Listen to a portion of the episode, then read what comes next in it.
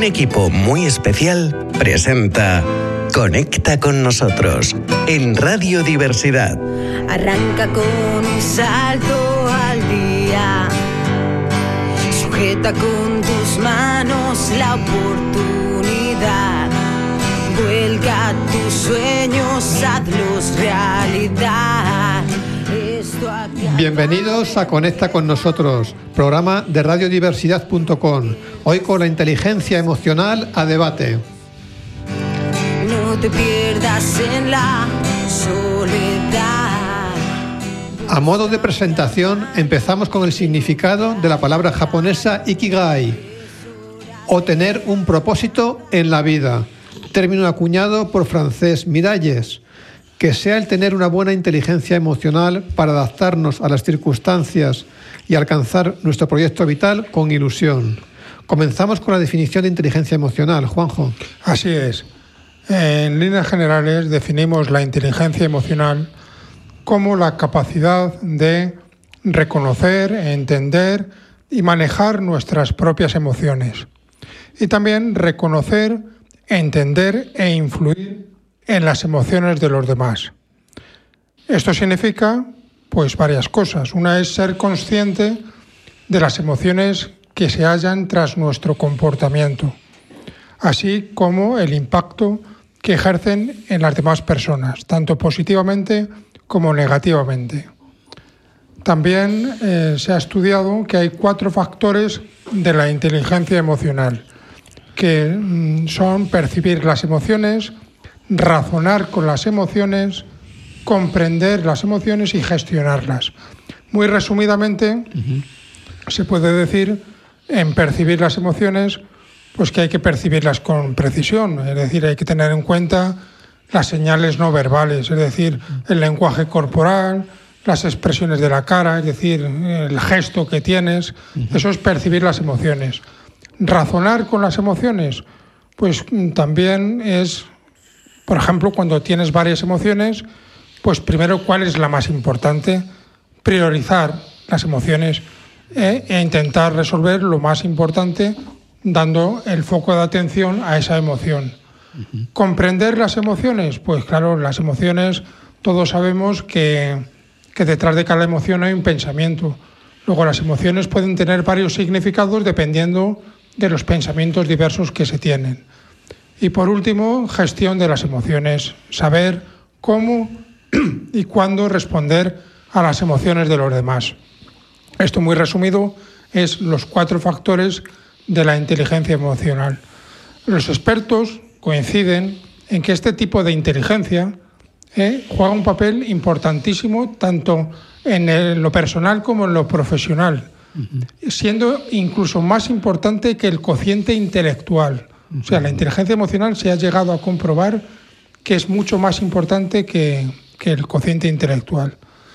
Eh, Daniel Goleman, en su libro La inteligencia emocional, habla de, qué se necesita para ser emocionalmente inteligente y habla de cinco componentes básicos antes de, Antes de eso, Juanjo, sí, sí. Eh, recuérdanos brevemente, Francisco, eh, estamos hablando de emociones. ¿Cuáles son las emociones básicas sobre las que se sustentan o se construyen todas las demás? Bueno, pues las emociones básicas son, pues básicamente, como bien dices tú, eh, la alegría, el enfado, la tristeza, el miedo, la ira y, el asco. Bien. Y como, como decía Juanjo, eh, estamos hablando de qué es ser emocionalmente inteligente. Nos lo comenta brevemente Fernando. Bueno, pues sí, Daniel Goleman habló de cinco componentes de la inteligencia emocional.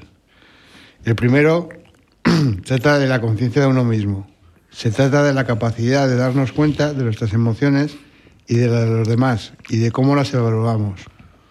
Estamos tan ocupados con la rutina diaria que no nos paramos a pensar en cómo estamos o cómo nos encontramos. Es decir, vamos con el piloto automático. Sí. Y no nos paramos a pensar sobre nosotros. Lo que es necesario es pararse a reflexionar y darnos cuenta de cómo nos sentimos. Por lo menos tener unos minutos eh, cuando nos vamos a descansar eh, por la noche, pues para pues recapitular qué emociones hemos sentido durante el día. Durante el día, efectivamente. Y si las hemos gestionado bien o no, qué se puede hacer para cambiarlas, ¿no? Sí, porque con tanto trasiego que tenemos durante el día, a veces no nos paramos a reflexionar, como bien dice Fernando. Entonces, pues al final del día es el mejor momento para reflexionar sobre cómo nos sentimos, qué emociones hemos tenido y hemos sentido durante el día. ¿no? Sí, sí, estoy de acuerdo totalmente. Durante el día no, no hay tiempo para pararse a pensar en las emociones. Es aquí, en el Hospital de Lagman, que tenemos talleres apropiados a ello y nos cuesta, o sea, como para en la rutina diaria pararte a pensar. Eso se hace al final del día y, y- y aún así. Y ahora sí. Pues el segundo sería el otro componente, autocontrol emocional, que significa gestionar las emociones. Las personas que saben regular sus emociones tienden a ser flexibles con los demás y se adaptan bien a los cambios. También son buenas en la gestión de conflictos y las situaciones tensas o difíciles. Además, eh, resumen, asumen sus responsabilidades y sus acciones. Pues estas personas tienen sobre todo ventaja porque gestionar los conflictos y, y, mm, solucionar situaciones tensas o difíciles es, es complicado, ¿verdad? Porque cuando estás bajo tensión el autocontrol emocional es tremendo, vamos. Y estas personas que controlan bien sus emociones, lo que digo, tienen ventaja. Tienen ventaja, claro. sí. Gestionarlas también con ilusión, ¿no? Para que predominen emociones buenas, para que predominen emociones que nos ayuden a sentirnos mejor, con mayor bienestar. Claro. Sí, sí. Eh, Por ejemplo, el autocontrol de emociones, pues muchas veces, a veces me pasa que me guío por impulsos y soy un poco impulsivo. Entonces, pues eso es lo que estoy trabajando para, para ser menos impulsivo y no dejar llevar, llevarme tanto por tener más control de mis emociones. ¿no? Sí. El tercer componente es, son las habilidades sociales. Bueno, pues como todos sabéis, las habilidades sociales son capacidades de saber relacionarse correctamente con los demás, independientemente del lugar y la situación. Por ejemplo, las personas que tienen eh, alto nivel de habilidades sociales se relacionan bien con los compañeros de trabajo, tanto si se trata de líderes como iguales o si son subordinados. Aquí es importante la escucha activa y la comunicación verbal y no verbal. Fíjate, si somos introvertidos, como me pasa a mí, y luego te- encima tenemos un trastorno mental, un, una ¿Algún, pro- algún problema? o un problemilla de salud mental, pues, pues es complicado mm, poner en, En práctica, en las práctica buenas habilidades buenas sociales. habilidades sociales, sí. Para Creo que, creo que por eso venimos aquí, entre otras muchas cosas, para saber relacionarnos mejor con los demás y tener ma- mayores habilidades sociales. ¿no? Esto como lo anterior, con las habilidades sociales, una persona que tenga buenas habilidades sociales también tiene ventajas sobre los demás, porque se sabe relacionar perfectamente con los demás y eso pues eh, ayuda mucho, claro. A la creación de equipos y a que todo el clima de trabajo sea mejor, por ejemplo, en el trabajo. Claro, ¿no? Claro. exactamente. Y el que es un líder pues tiene más capacidad de liderazgo para bien. Claro, y luego claro. hablaremos un poco de ello. Sí, hablaremos Sí. de ello. El cuarto componente es la empatía, que es el reconocimiento de las emociones y de los sentimientos de los demás, lo que implica no solo reconocer el estado emocional del otro, sino como el dar una respuesta satisfactoria basándonos en esa información. Eso, pues no estar, la empatía mm, tiene mucha relación o es bueno en no cerrarnos en nosotros mismos, ¿no? En tener en cuenta lo que sentimos para poder sentir Lo que siente el otro. las emociones Las de los emociones demás. del otro. Claro. A mí en ese sentido la empatía me cuesta menos. Procuro ser empático con mis amigos, con mis compañeros y ver cómo se sienten a veces, eh, qué les pasa, cómo, cómo pueden ser solucionar lo que les pasa en ese momento y cómo se sienten, pues me cuesta menos que el autocontrol de emociones, la verdad. Sí. A mí, vía- fíjate, a mí la empatía me cuesta más. La- Porque a lo mejor sí me doy cuenta de lo que le pasa a otra persona, pero a lo mejor no me atrevo a entrar ahí a decirle algo por si acaso pues, pues no digo algo apropiado y, Le vas a y puede mal. mejorar. Pero puede ser, puede ser empático solamente sintiendo, no Sí, sintiendo, sí. Pero luego a la hora de Expresar expresarlo y ayudar a la otra persona, Te cuesta. pues ya Te me cuesta más, poco ¿no? más porque tengo un poco de reparo, decir, cuidado a ver si Mm. voy a decir algo que no... que no procede. Claro, Y el quinto componente es la automotivación. Las personas emocionalmente inteligentes están motivadas por cosas que van más allá de las recompensas externas, como por ejemplo la fama, el dinero o el reconocimiento social. En cambio, se rigen más por objetivos y recompensas internas, como el ánimo de sentirse bien consigo mismas o simplemente por superarse. A mí no me cuesta la automotivación, es una de las cosas que mejor se me da. Cuando tengo un... A lo mejor no me, no me siento bien porque no he rendido en un, aquí en el hospital de día, en un taller, Sí. Pues, pues procuro mm, Motivarte. motivarme para en la próxima oportunidad que tengamos, pues estar mejor, ¿no? Hacerlo mejor. Sí. A mí la automotivación, bueno, es mi, uno de mis puntos débiles, que a veces me motivo mucho y otras no, no tanto. Entonces estoy luchando con ello para que ahora me vaya cogiendo más motivación y vaya haciendo más cosas de las que, de la que, de las que antes, de antaño, hacía. He hecho, ahora he vuelto a hacer muchas cosas buenas que antes no hacía, ¿eh? Que en tiempos antiguos. Sí, yo, por ejemplo, también fallo en este sentido en la motivación, porque he tenido que dejar cursos, por ejemplo, que he empezado, y, y bueno, pues no he sabido motivarme o gestionar bien eh, la estrategia a seguir para poder terminar los cursos. Por ejemplo, el de alemán, que empecé hace poco. Mm, ya. Sí.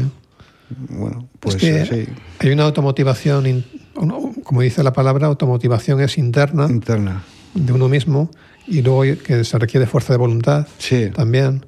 Y luego hay otra mo- motivación externa, ¿no? Que nos ayudan, claro. nos, nos- nos, eh, con relaciones personales, Sí, sí, sí. pues nos ayudan, ¿no? A mí mitad y mitad. Yo a lo mejor las recompensas internas, sentirme bien consigo mismo, conmigo mismo, pues es fácil. Yo me siento bien en lo que hago y, y me encuentro estupendamente. Y luego la otra mitad, la recompensa externa, pues le viene bien también para mí tener un poquito de éxito, un poquito de dinero, eh, no para mi lucro, lucro mío personal, sino oye, pues si, hay- si tenemos un objetivo eh, y lo llevamos a cabo, pues viene bien tener un poco de, de éxito. Y por ejemplo aquí en la radio, pues en la meta que tenemos de, de hacer programas, pues tengo, pues lo que digo, la, la recompensa interna de, de estar a gusto con vosotros y luego la recompensa externa de tener un poquito de, de, de- de con- de lograr metas, de Sí. hacer programas y, y estar en ello. Sí. Ir progresando, ¿no? Fijarse metas que sean alcanzables, Efectivamente. que no produzcan pues frustración, ¿no? Que en ese momento podamos lograrlas a, a corto plazo. Sí. Y que no, que no nos, de- nos, nos provoque frustración. Bueno, pues ¿cuáles son las áreas eh, de aplicación de la inteligencia emocional, Francisco? Pues mira, la aplicación de la inteligencia emocional en los diferentes ámbitos de la vida es demostrar a partir de evidencia científica que dicha aplicación genera un impacto positivo en el ajuste psicosocial, académico y laboral para obtener un bienestar mental en la persona. Háblanos, háblanos un poquito de mm, ah, sobre tres ámbitos, ¿no? Laboral, psicosocial y educativo. Eso, es. y ahora voy a hablar un poco pues, del ámbito educativo. Muy bien. Por ejemplo, un profesor que crea un buen clima de confianza con sus alumnos, tiene empatía, sabe ser empático con los alumnos y preocuparse de cómo se sienten los alumnos a la hora de resolver los problemas, de lo que les pasa a ellos personalmente, pues les ayuda a los alumnos a recuperarse de los estados de ánimo negativos.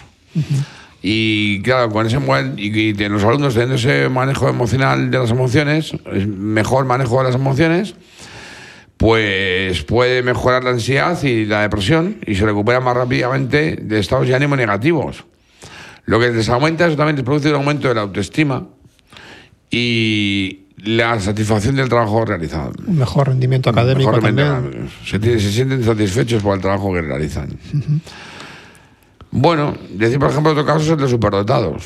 Sí. Los superdotados no se ajustan al ritmo de la clase y se aburren porque tienen un, un nivel más alto que el, que el resto de los, de los- de los- de sus compañeros. Entonces el, el profesor tiene que tener una suficiente inteligencia emocional para adaptarse a todos sus alumnos, no solo a, a la a gran parte de ellos, sino a ese por ciento, a ese 70% que muy pequeño que sea de si hay alguno en clase, que también tiene que ayudarle, claro, porque para eso va al colegio, para que le ayude el profesor, aunque sea superdotado. ¿no? Bueno, yo, por ejemplo, pues eh, a lo largo de mi vida académica, pues puedo decir que con los profesores que yo me encontraba a gusto rendía más en el, te- en el colegio y con los profesores que no, no se sintonizaba bien, pues me iba mal. a mí me pasa igual. Sí. Yo, profesor, profesor que explicaba bien la asignatura y que se preocupaba de los alumnos y que se interesaba, disfrutaba con la asignatura. Si no, perdía todo el interés. Es que te gustaba la asignatura, te hacía Sí, que sí, te sí. gustara la asignatura. Sí, sí. En el colegio, por lo menos, y parte de la facultad, alguna, alguna asignatura también, eh, me ha pasado eso, sí. Según el interés que ponga el profesor con los alumnos en la asignatura. Profesores que se preocupan de tu vida personal. Yo he habido Sí. exámenes que, que por circunstancias a lo mejor no podía hacer un determinado día y me facilitaban Otro día. otro día alternativo, ¿no? O sea que esos son profesores que empatizan contigo y Sí, es sí. una maravilla para... Sí.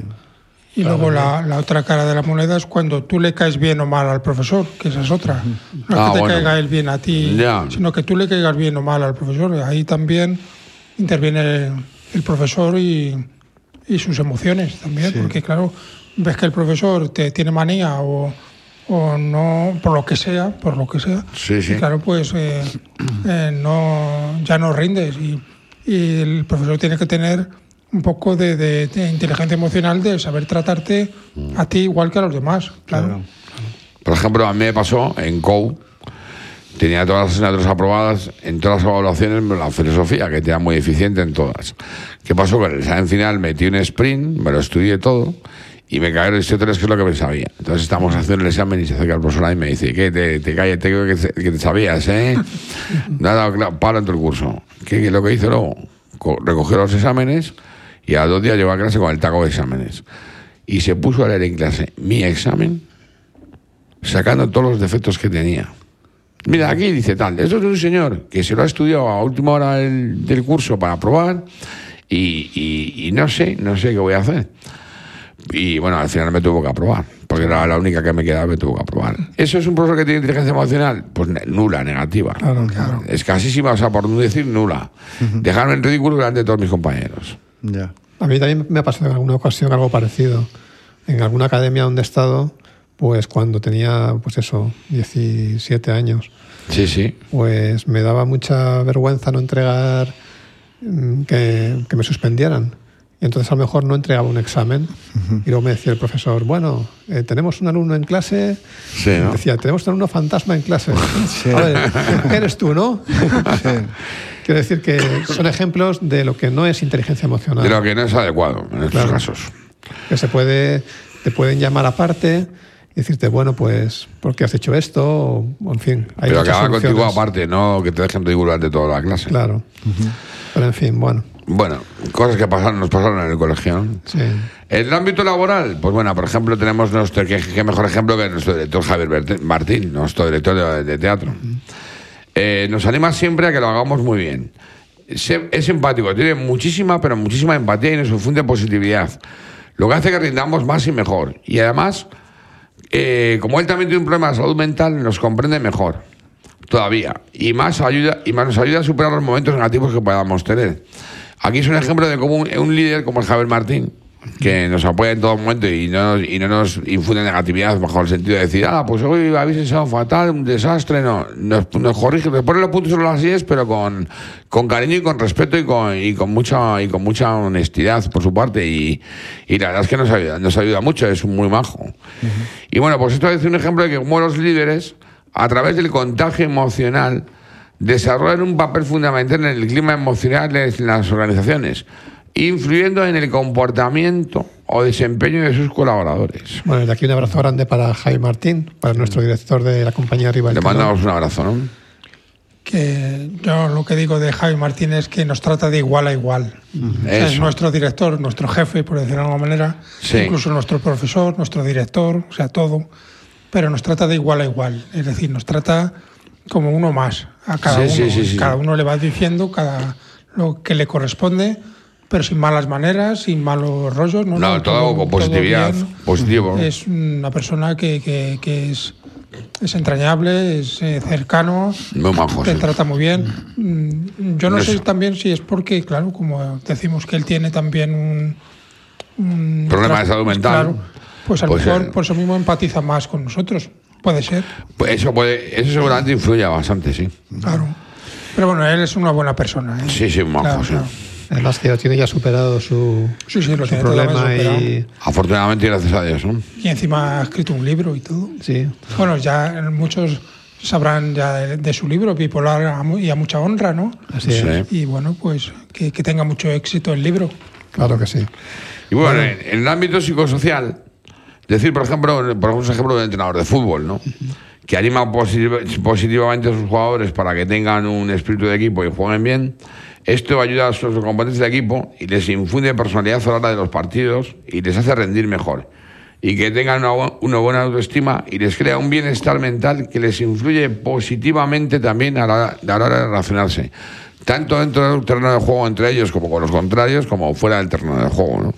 O sea, eh, eso es un, un entrenador de fútbol, pues es el, Es el alma del equipo. el alma del equipo. O sea, muchas veces, sabes que en fútbol pasa eso, ¿no? Cuando un entrenador no lo hace bien, llevamos visto pues hacerlo bien, le, le- no echan a los jugadores, despiden al entrenador, ¿no? Así es. Muy bien, pues os dejamos con un poquito de música. Eh, Rocky.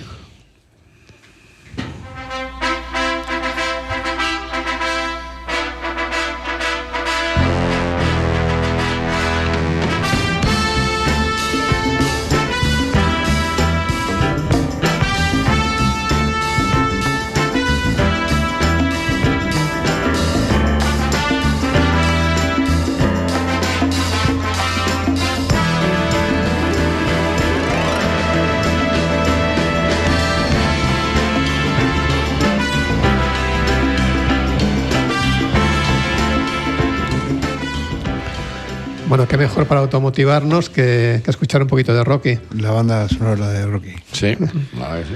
Bueno, continuamos con el programa y lo hacemos con una pequeña reflexión sobre cómo gestionar las emociones, véase el enfado, la ansiedad o la depresión. Hemos hablado de la empatía como uno de los fundamentos de la comunicación y, en definitiva, se trata de sintonizar con las necesidades de los más desfavorecidos y compartir su angustia, ¿no? Lo hago en referencia al altruismo o al voluntariado como forma de, de gestionar las emociones, ¿no? Cuanto más abiertos estemos a nuestras propias emociones, mejor comprenderemos los sentimientos de los demás. Yo como ejemplo hablo de Fundación Integra, donde estuve, donde hice voluntariado, atendía llamadas de personas en riesgo de exclusión que, que pedían ayuda para trabajar. Entonces mi única motivación era ayudar y, y, bueno, pues cognitivamente estaba tan atento a la conversación telefónica que no tenía pensamientos negativos, ¿no? Por ejemplo, no, no, tenía pensamientos del tipo no seré capaz de ayudar o no podré seguir el hilo, el hilo de la conversación y como están pendientes de mí me llamarán la atención. Eh, son creencias en definitiva irracionales. Que se diluían, ¿no? Que se diluían, claro. Además, mm, se generan muchas emociones positivas como el entusiasmo, la confianza, el optimismo. Y de la fuerza de la autoestima. Uh -huh. Otra faceta de la inteligencia emocional es la inteligencia social, basada en optimizar las relaciones con amigos y familiares. Si nos damos cuenta de con quién somos más afines, podremos trabajar mejor en equipo, lo que hemos hablado antes de, del trabajo en equipo, que ha hablado Fernando. Sí. Mm. sí, el trabajo en equipo y teniendo, como estamos diciendo, un buen jefe, un buen líder, se rinde mejor, se tiene más motivación, mm. tienes más entusiasmo, tienes más perseverancia, sí. confías más en ti mismo, pero todo esto se consigue con entrenamiento. Claro. Y hay que entrenarse. ¿Y cómo hay que entrenarse? Pues hay que aceptar los errores cometidos, también perdonarse a sí mismo. Es decir, es difícil, bueno, a veces es difícil perdonar a los demás, pero es más difícil perdonarse a sí mismo sus propios er-, tus propios errores. Juanjo, por eso no, no, hay nada que no se consiga que no se consiga con esfuerzo y trabajo. Claro. Uh -huh. También no juzgarse a sí mismo, que somos ah. talibanes de nosotros mismos. Sí, a veces nosotros esto flagelamos. Esto lo he hecho mal, esto lo he hecho mal. No, no. Uh -huh. eh, eso es transitorio, ya se solucionará poco a poco, ¿no? Sí. Y bueno, pues que, no flagelarse. ¿eh? Claro. Y entonces, pues eso, que, que, teniendo un buen líder se te entrena mejor y, y rindes más. Uh -huh. El enfado es el estado de ánimo más difícil de gestionar y más persistente. Nosotros mismos nos vamos retroalimentando con argumentos que nos parecen convincentes ¿no? sobre los demás. Uh -huh. Por ejemplo, mm, bueno, aquí Fernando nos podía hablar un poco de, de cómo gestionas tú el enfado. Bueno, yo ante un enfado reacciono de forma que trato de ver las diferentes perspectivas de la situación y a la vez intento calmar con palabras el enfado de la otra persona. Uh -huh. Luego pido que se tomen un tiempo de reflexión y si puede ser aparezca otra persona que haga de mediador entre los dos. Muy bien. Muy bien, eso está muy bien. Hablamos en definitiva de cambiar nuestro punto de vista. Uh -huh. Por ejemplo, si, si, un amigo no ha podido acudir a la cita, una cita con la que tengo con él, pues no es porque quisiera hacerme una faena o no quisiera avisarme. Si hablamos con él, pues podremos ver que le surgió un problema familiar, un problema en el transporte o no había cobertura en el teléfono móvil u otra circunstancia, ¿no? Sin inteligencia emocional, pues corremos el riesgo de que la relación pues se rompa. Estamos hablando de cambiar el foco de atención también, es importante. Por ejemplo, leer, ver una película, hacer ejercicio. Eh, pueden gestionar mejor esta emoción como es el enfado. Aunque muchas veces a mí me ha pasado que, que estás viendo una película de cine y estás tan enfadado, estás con una emoción... Estás tan, tan ensimismado con el enfado que te, has, que te has cogido anteriormente que no sigues el hilo, ¿no? No sigues el hilo, claro. Entonces es importante pues tener conciencia de uno mismo, ¿no? de lo que nos pasa y desarrollar nuestro proyecto vital con una mejor inteligencia emocional. Nos permitirá, por ejemplo, pues ayudar mejor, en mi caso, pues ayudar a mis padres con más ilusión también, ahora que se encuentran delicados de salud. Claro. En fin, cada uno tendrá su proyecto vital y tendrá sus objetivos, ¿no? Sí, sí. y cambiar los pensamientos negativos por positivos, por negativos. No seré capaz, no puedo, no valgo. No, eso hay que cambiarlo, pues teniendo pensamientos de esperanza, de optimismo, ¿eh? que Puedo, lo voy a lograr, soy capaz. Claro, exactamente. Y eso te, te ayuda a dos cosas. Una, a buscar ayuda, ¿no? Cuando uno tiene un problema, lo mejor que puede hacer es buscar ayuda, porque tú a lo Claro. mejor tú solo no puedes con el problema. Claro. Y luego a elaborar lo que se dice un plan de acción. ¿eh? Por- no- o sea, estás mal y, y te planteas un plan de acción de algo. Como por ejemplo aquí haciendo un programa de radio, Sí, ¿no? Claro. Eh, preparar es un proceso el que hacemos para prepararlo ¿eh? y Fernando es aquí el que es, Que eh, más eh, nos- que nos col- colabora en todos los programas para. exactamente y entonces pues pues él es nuestro redactor jefe y entonces pues, pues, Claro. eh, le necesitamos vamos bueno todos cada uno hace su parte Es verdad. y, y vamos preparando va cogiendo el programa forma porque Sí. eh, Claro, que al ¿acuerdas principio- cuando empezamos cuando empezamos cada programa que está todo sin hacer y hay Claro. que ir poco a poco, poco y a dando poco y dando forma al programa. y va Y cogiendo siempre con mucha ilusión, ¿no? y con ilusión, Sí. con ganas, con optimismo, con esperanza. Con alegría. con- sí, sí. Sí. La ansiedad, que es el núcleo de muchas emociones, surge de preocuparnos por cosas que el 90% de los casos de las veces no van a ocurrir. Más del 90% a veces. Es necesario pues tener también, como decía Juanjo, espacios de terapia para la reeducación emocional cuando, cuando precisamente pues no podemos expresar nuestras emociones. o- Claro. Sí, bueno, yo este tema de los pensamientos negativos lo gestiono actuando de forma que me pongo a hacer otra cosa diferente que no me suponga estrés. Por ejemplo, pues eh, escuchando música o haciendo unas respiraciones. sí. Es uno de los métodos para gestionar bien los pensamientos negativos.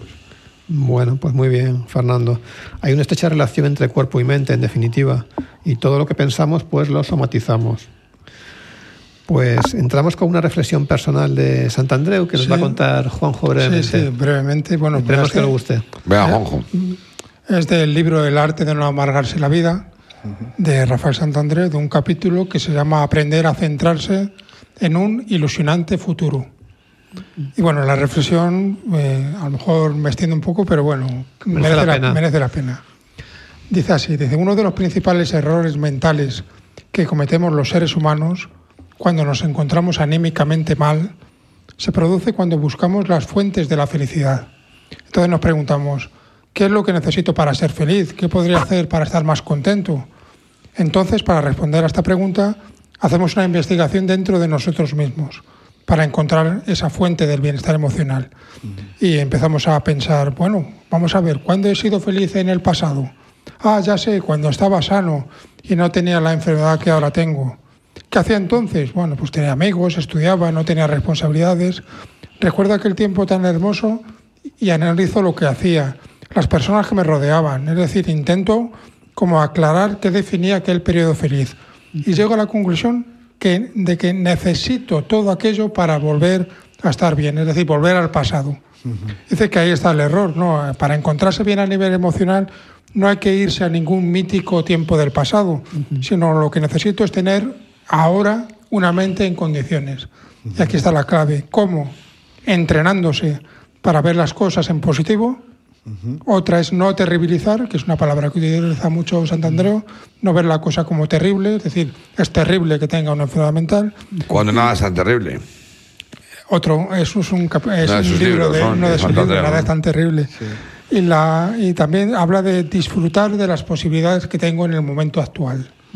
Entonces, pues bueno, yo aquí en el Hospital de Lagman, pues, eh, pues he aprendido a tener un poquito más de inteligencia emocional, a entrenándome, entrenándome a ver las cosas en positivo, no terribilizando, disfrutando, ¿eh? teniendo esperanza, de esta se sale, con trabajo, con ayuda, con tiempo, con paciencia, con mucho trabajo, es decir, que, que se, puede, se puede salir adelante y que se puede ser feliz.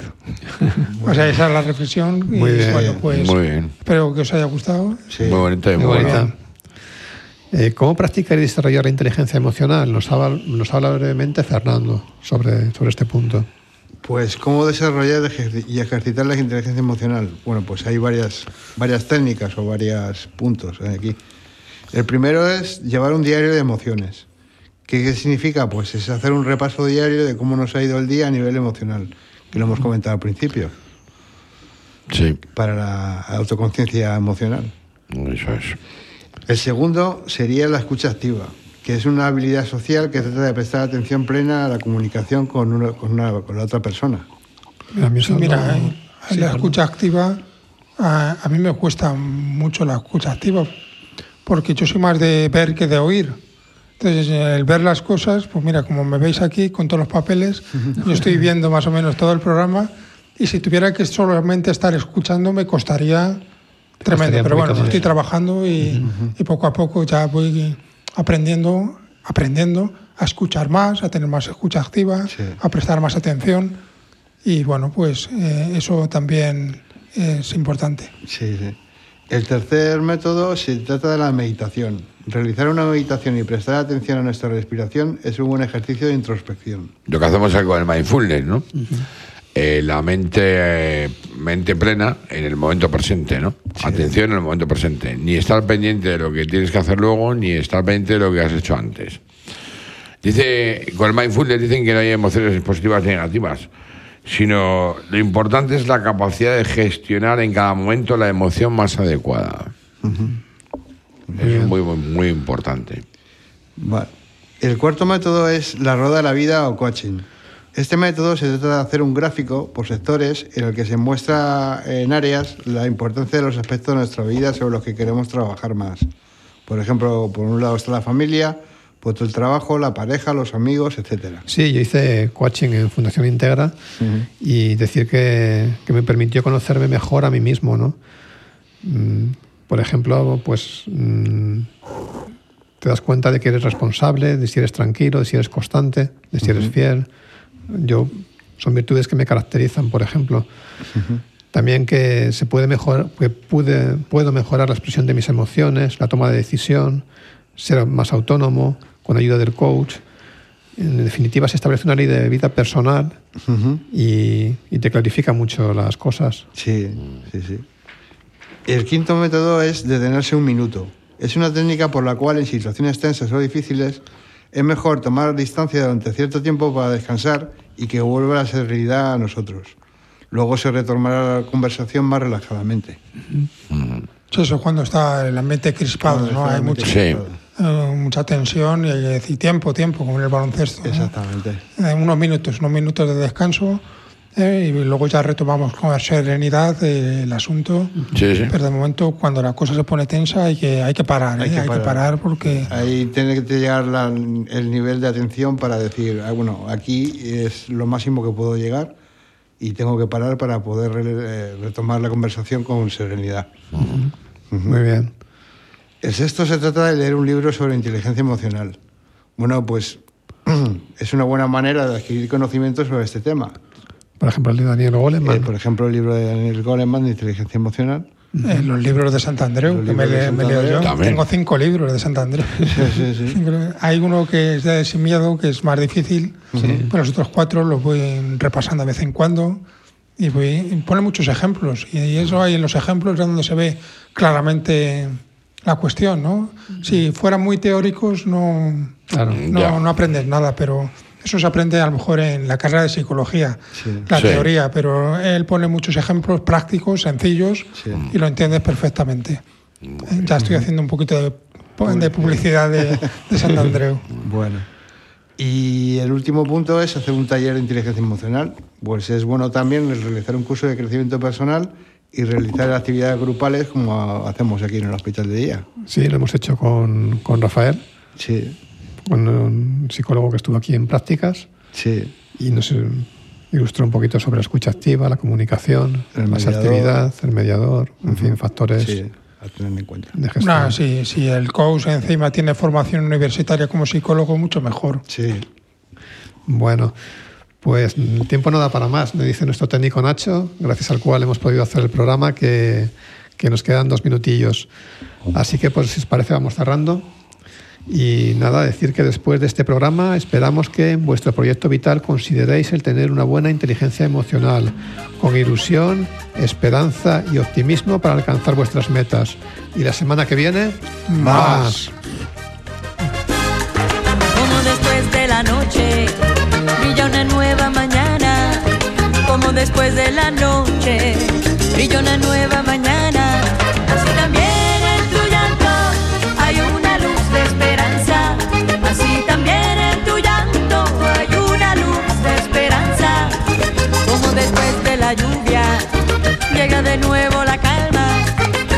después de la lluvia llega de nuevo la calma.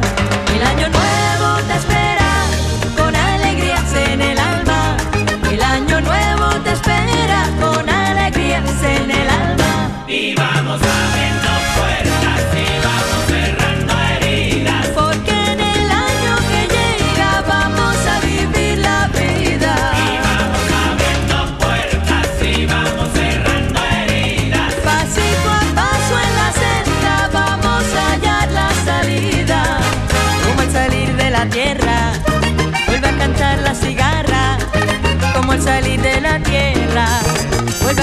la cigarra. Así el canto que